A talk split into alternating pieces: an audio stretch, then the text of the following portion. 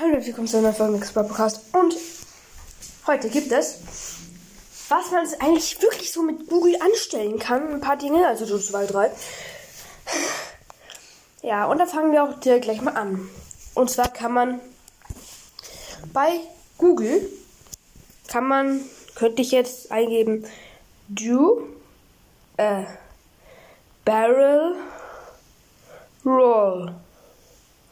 Und wenn ich dann suche, dann dreht sich das. Ja, es dreht sich halt eben wirklich so im Kreis. Das ist so nice. Ja. Und alles inspiriert übrigens von Laser Luca. Keine bezahlte Werbung, aber ja. Und was er noch gesagt hat, wenn man SQ eingibt.